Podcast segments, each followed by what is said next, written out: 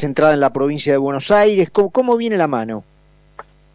Bueno, nosotros acabamos de cerrar un estudio de las ocho provincias que renuevan senadores, porque esa también es una lectura que queríamos hacer, las provincias de Catamarca, Chubut, Córdoba, Corrientes, La Pampa, Mendoza, Santa Fe y Tucumán, para ver lo que cómo, cómo está posicionado, ¿no? cómo se están dirimiendo algunas internas, y bueno, después el antecedente que puede quedar de cara a noviembre. Nos veo números interesantes también para tener en cuenta. Y lo de provincia de Buenos Aires, con, mira, nosotros tenemos, por ejemplo, en provincia de Catamarca, bueno, ganaría el oficialismo, ahí el, Frente de Todos mantendría las dos bancas. Provincia de Chubut, ahí el Frente de Todos tiene las tres bancas, porque era justamente la elección del 2000 del 2015, eh, donde ganó el peronismo y segundo el Frente Renovador, ende las tres bancas, al ser Frente de Todos, estaban eh, a favor del Frente de Todos, ahí perdería dos bancas por la sumatoria de los candidatos de Juntos por el Cambio, tenemos 34-3 Juntos por el Cambio, 29-3 Frente de Todos y Chubut somos todos, 16-5 en fuerzas.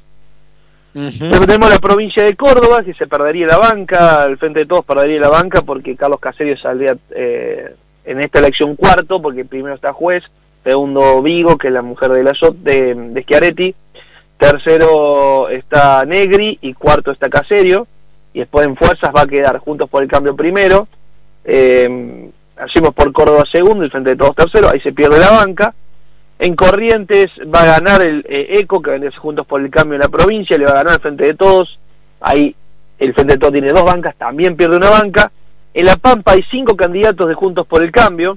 En la sumatoria de los cinco candidatos en votos le ganaría el Frente de Todos. Obviamente que va a ser difícil, ¿no? Que el que gane la interna se lleve los votos de los otros cuatro, pero hoy en día perdería también una banca y el Frente de Todos.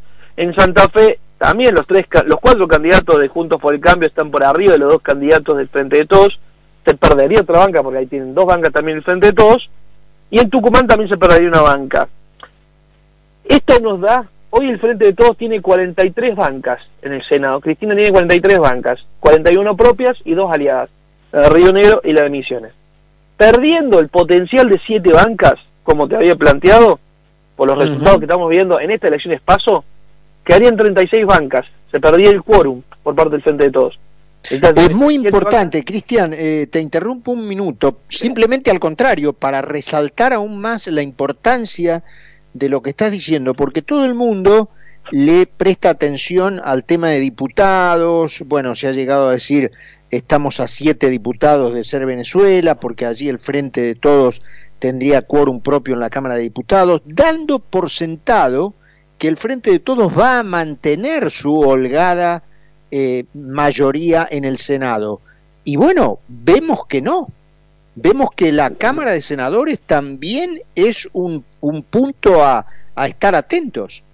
Totalmente, totalmente, porque a ver, eh, es más, también aspiraban a poder llegar a los dos tercios para nombrar un procurador en la Cámara Alta y estamos en un escenario totalmente distinto. Estamos viendo de que se van a perder bancas, eh, si estos números de las pasos se replican en noviembre, y va perdiendo la facultad del quórum, lo cual eso implica una pérdida de poder para, el, para la propia Cristina muy importante. Eso en materia de senadores en las ocho provincias que renuevan senadores. Y, y en provincia de Buenos Aires tenemos hoy a Juntos por el Cambio, la sumatoria de Manes y Santilli, eh, dos puntos por encima de, de Tolosa Paz.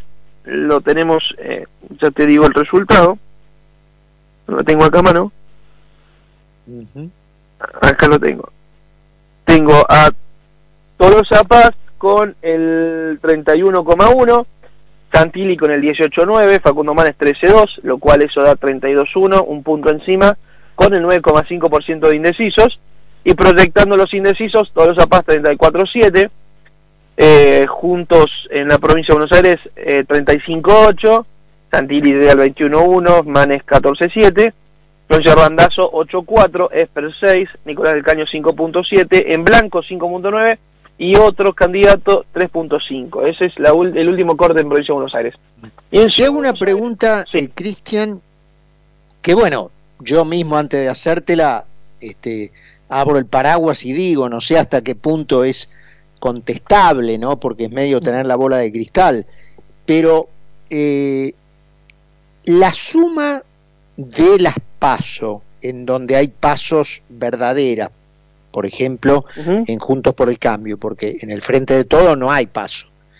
Eh, la suma de Santilli más Manes, ponele que saque, ahora no digo tus números, digo cualquier número, ponele dos, dos números que me, me, sea fácil este, sumar.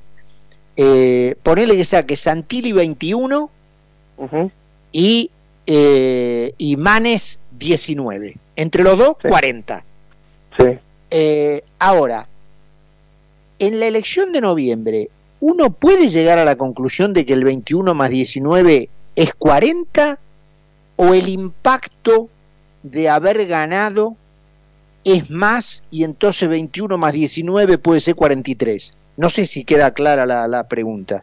Sí, mira, en una elección legislativa hay posibilidad de que 21 más 19 no sean 40 sino 37, 36, porque hay un caudal de electores, por ejemplo, de Manes, que ven con buenos ojos a Santilli, ven con buenos ojos a Larreta, pero no ven con buenos ojos a Macri, por ejemplo.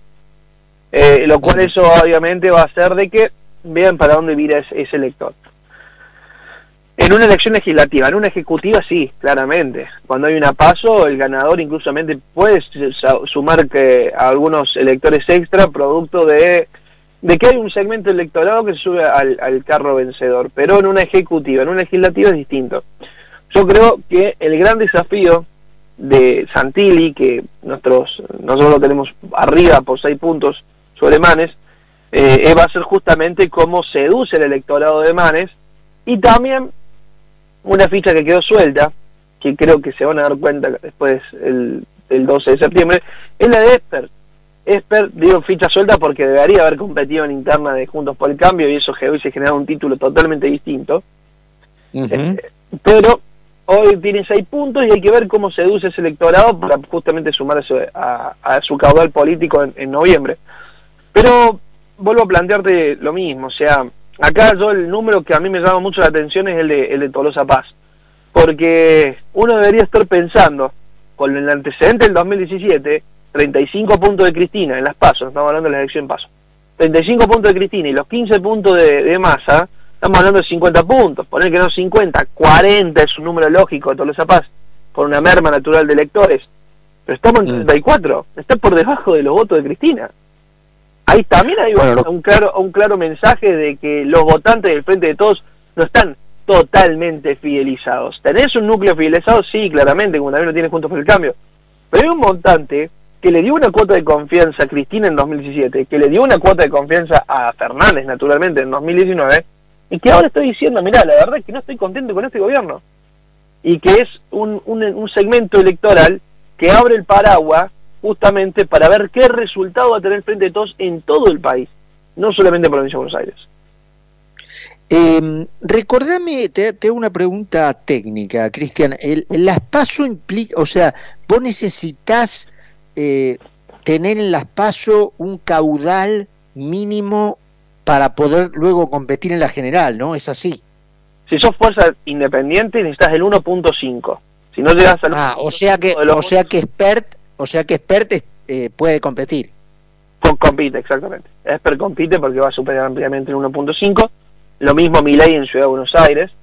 Pero después los frentes electorales que compiten en paso, ellos mismos diagraman cómo van a distribuir las bancas de acuerdo al resultado que saquen. Por ejemplo, ahora hay una disputa entre lo que lo que pueda suceder en Ciudad de Buenos Aires, porque hay un acuerdo de cómo se distribuyen las bancas, eh, por ejemplo, en interna de Juntos por el Cambio, y ahora están evaluando si ese acuerdo se respeta, se suma, si se sube el piso electoral.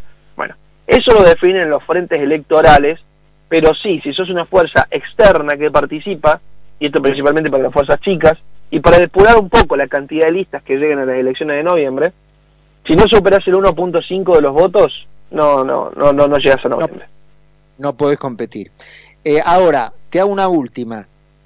En materia de votos de diputados, es decir, con las elecciones ya concluidas y con los nuevos diputados sentaditos en sus bancas, eh, una elección que sume, te tomo los números de la provincia de Buenos Aires, eh, 30, em, recordame un poquito cómo eran. Santilli y Manes juntos, ¿cuánto daba?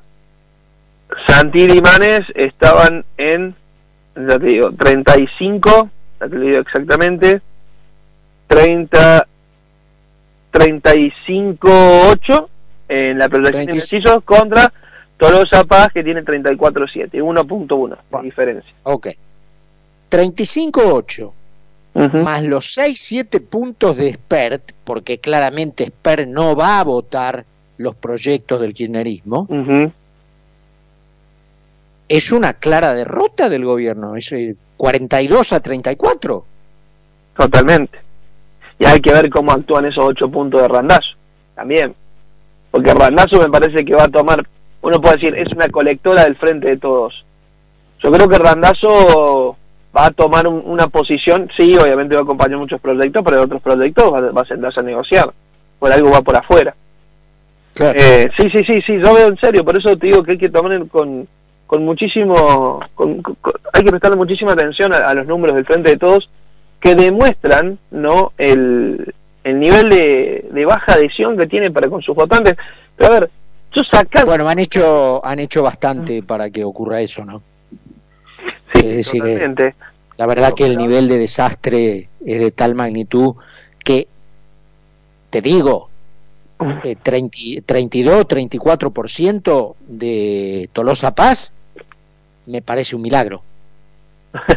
claro, es que sí, a ver, parece mucho, pero con el antecedente es la vara, es, uno podría pensar que tenía un, un caballo una protección aún mayor, pero yo comparto por el hecho de que uno se analiza lo que ya sucedió en Misiones, que era una elección provincial, en Salta, en Jujuy, incluso en Corrientes. Nosotros presentamos una encuesta en Corrientes, planteamos una, diferencia de 50 puntos entre Valdés y, y, Ríos, Fabián Ríos. Claro, cuando la presentó nos decían, no, pero no puede ser, si el piso del peronismo en Corrientes es de 30 puntos, nosotros no es ni el techo, decíamos nosotros, 30 puntos. Y terminó 76 a 24. Entonces, claramente, si uno ve y esta cronología es necesaria hacerla. En, en Misiones, la primera elección del año, salió tercero el kirchnerismo en la provincia, el Frente del País, tercero lejos. En Jujuy, lejísimos salieron de, la fuerza de Morales. En Salta, ganó el peronismo con entre el gobernador, y el kirchnerismo también perdió feo. Y en Corriente, una derrota histórica, histórica. Digo, si no están viendo esa película, si se quedan solamente con una foto del momento y no la película, se van a llevar una sorpresa en el próximo 12 de septiembre. Cristian, bueno, muy clarito, ¿eh? Te agradezco mucho estos minutos que te tomaste para hablar con nosotros. No, por favor, a disposición. Abrazo grande. Cristian Boutier es director de CB Consultora, con los últimos números. Muy interesante, especialmente el análisis del Senado, ¿eh? Porque todo el mundo da por cierto de que Cristina eterna en el Senado. Ojo, que lo pueden perder. Eh, 15 grados la temperatura, minutito después de las 9 menos 20. Última pausa, estamos con Carlos Poncio. Escúchanos en cualquier lugar del mundo a través de nuestra página web www.conceptofm.com.ar o bajate nuestra aplicación FM Concepto y escúchanos en vivo.